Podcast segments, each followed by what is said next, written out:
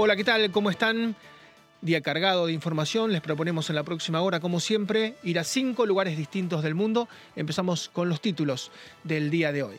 Y vamos a ver lo que está ocurriendo porque mientras el gobierno federal, mientras la Casa Blanca se entretiene, no digo se divierte, pero por lo menos se entretiene con el allanamiento a la casa de Mar-a-Lago, de Donald Trump mientras está con sus juegos internos, muchos dicen fishing, pescando, viendo si puede conseguir algo, porque hasta el momento no ha dicho para qué hizo ese allanamiento, qué era lo que estaba buscando. Bueno, mientras esto pasa, em, tuvo que el gobierno federal, la Casa Blanca, pedirle a toda su gente de Ucrania que se retire y se retire de manera inmediata y lo haga por medios terrestres, que son los más seguros, porque se cree que mañana, que es el Día de la Independencia para Ucrania, puede haber fuertes ataques rusos con armas de destrucción masiva que eh, tengan en cuenta objetivos civiles, sobre todo las sedes gubernamentales. Mañana ha detectado de alguna manera la inteligencia norteamericana, va a haber fuertes ataques rusos y de alguna manera, bueno, la realidad va golpeando un gobierno que está distraído en otras cosas, como la realidad también ha golpeado a la vicepresidenta argentina, la ex dos veces primera mandataria, Cristina Fernández de Kirchner,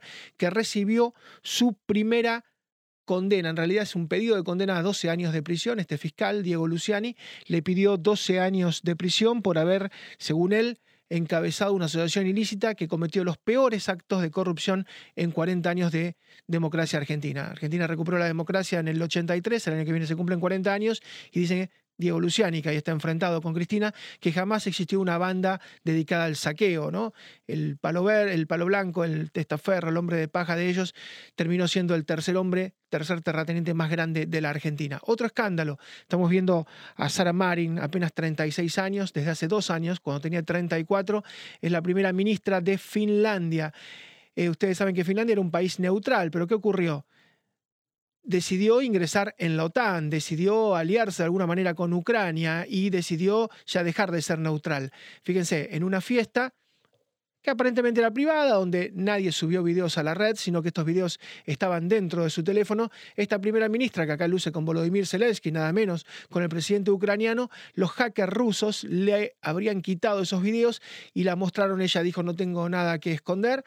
Eh, no estaba drogada. Se hizo un test y dio que no estaba drogada, pero aparentemente había tomado muchísimo alcohol, que es algo que en los países escandinavos, especialmente en esta época, en temporada estival, se da. Y finalmente vamos a hablar de que hay muchos casos de corrupción en Latinoamérica, pero muy pocas películas. Está, está viendo El Comandante, la vida de Hugo Chávez en, la piel de Andrés Parra.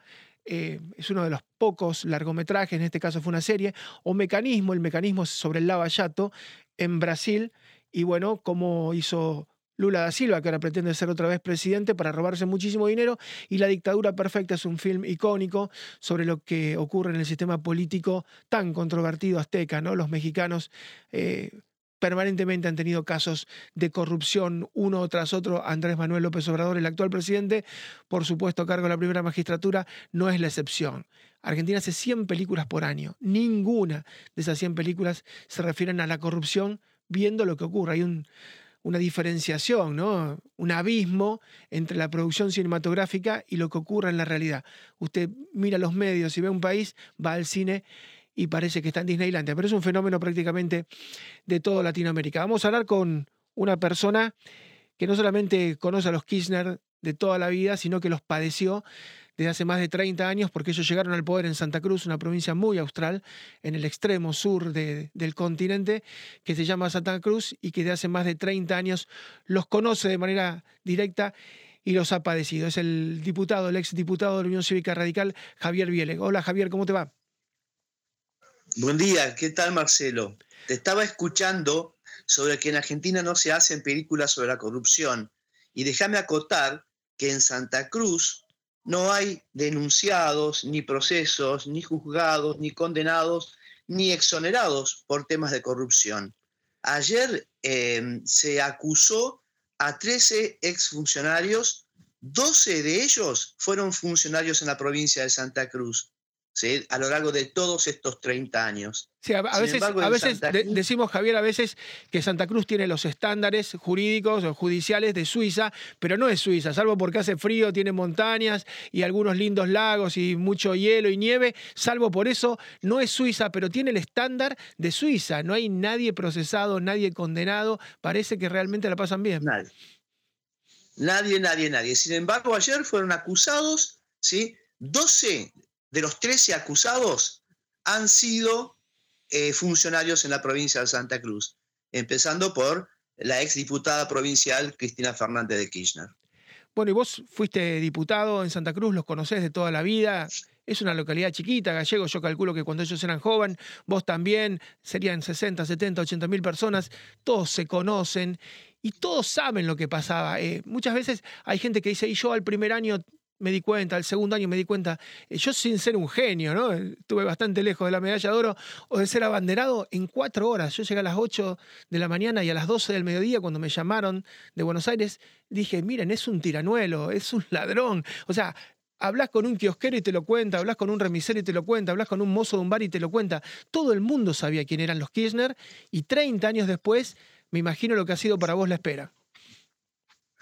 Mira, este, sí, todo el mundo sabía quién eran los Kirchner y durante estos 30 años, desde el comienzo, desde el comienzo, constantemente he señalado que el problema es que en Santa Cruz se fueron desmantelando desde el comienzo de la gestión Kirchner todos los mecanismos de, eh, control.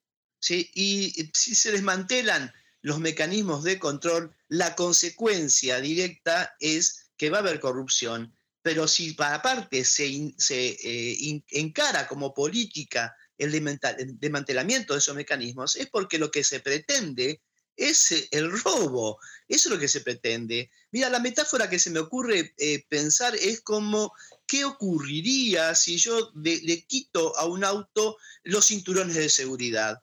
¿Sí? Bueno, lo más probable es que sea un accidente, la situación sea tremenda, sea fatal. Bueno, eso pasó en Santa Cruz. Ellos empezaron desmantelando primero los mecanismos de control administrativo y luego directamente fueron y cooptaron la justicia a través de una serie de reformas constitucionales en el año 94, en el año 98, con el encaramiento al Tribunal Superior de Justicia de personajes como Carlos Zanini. O sea, era natural, era natural que esto fuera a ocurrir, estos procesos de corrupción, y para mí también era natural que eh, iban a terminar eh, siendo juzgados y eventualmente acusados y condenados. Eh, yo lo he vivido, la verdad, que por supuesto que con satisfacción, pero nada, es, es lo que debemos esperar de una república. Y te pregunto por la posible reacción. Vos recordarás cuando en el 2001, una crisis terminal de Argentina, los caceroleros allá en Santa Cruz, Kirchner era gobernador, salen de alguna manera a tocarle la cacerola y una reacción de él que está grabada, yo hice un documental y lo pude poner porque realmente era muy impresionante el audio, él llama por cada uno que venga a nuestra casa, vamos a ir 100 a las casas de ellos, y él sale, bueno, de esto después se materializa, y los caceroleros los muelen a palos y termina muy mal, me acuerdo desde el Pla, pobre con la cabeza rota, y tantos otros afectados están arrinconados una vez más, así como estuvieron arrinconados después del 2001, hoy están arrinconados. ¿Cómo pensás que van a reaccionar? Porque la primera reacción de quienes lo siguen es salir a la calle y defender esto en la calle como si no hubiera una justicia, como si fuera una cuestión política. Eh, entonces hay que salir a defenderse en la calle. Eh, eh, a mí, la verdad que mm, yo lo pienso de otra manera. yo lo pienso en función del valor que tiene y las instituciones. Y al fin y al cabo, a pesar de todos los defectos, a pesar de todas las presiones Sí, ayer fueron acusados formalmente por un fiscal de la Nación y es muy probable que tengan una condena en el corto plazo. Eh, no me importa lo que digan, eventualmente, por supuesto, esas bravuconadas eh, son muy desagradables, los hechos de violencia más todavía, pero eh, la historia se cierra y, este, y van a terminar siendo condenados. Y yo creo que lo que hay que hacer es valorar exactamente eso. ¿Sabes por qué te lo digo, Marcelo? Porque muchas veces yo siento esto, que hablando con amigos, con gente, dicen, no, no creo que vayan a ser eh, condenados, yo no creo que terminen presos. Y siempre les, yo, les pregunto, les contrapregunto a, a mis interlocutores, ¿ese yo no creo es un yo no creo o un yo no quiero?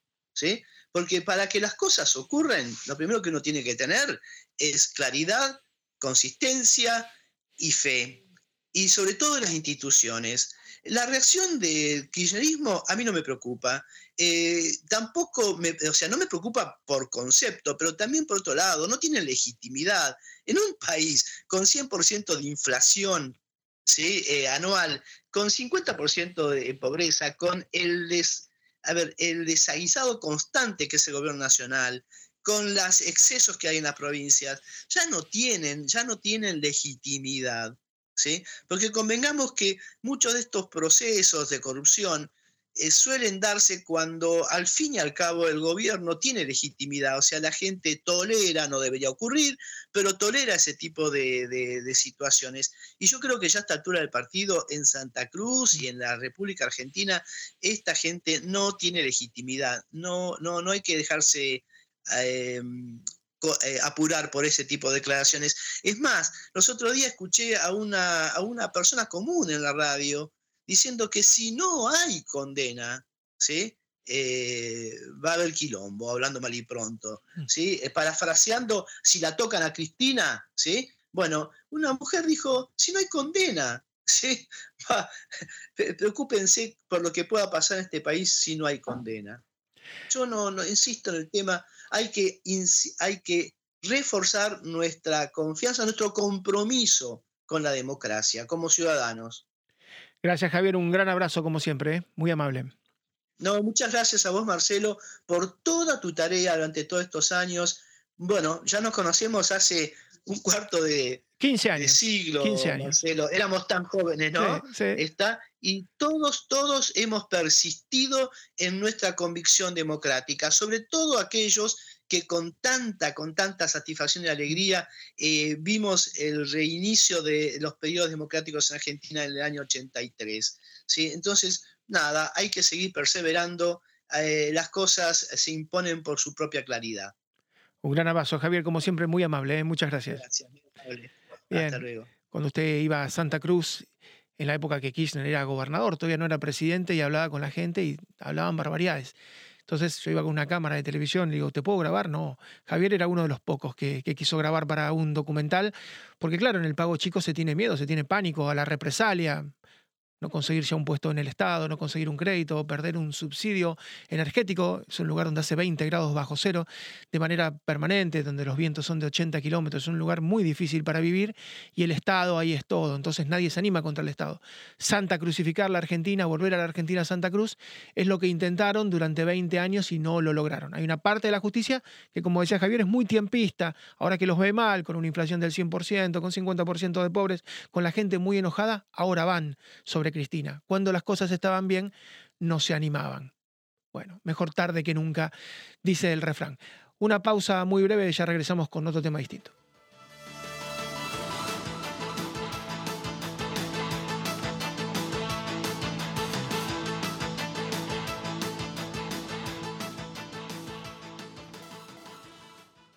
This podcast is a part of the C Suite Radio Network. For more top business podcasts, visit c-suiteradio.com.